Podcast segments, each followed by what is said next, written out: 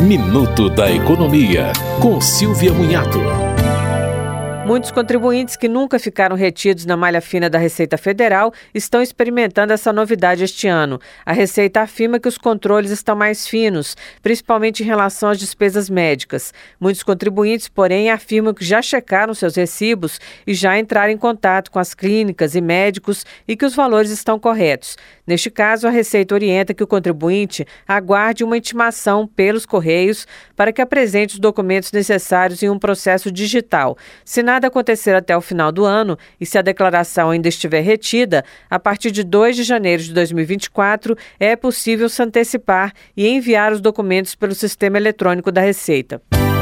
Você ouviu Minuto da Economia, com Silvia Munhato.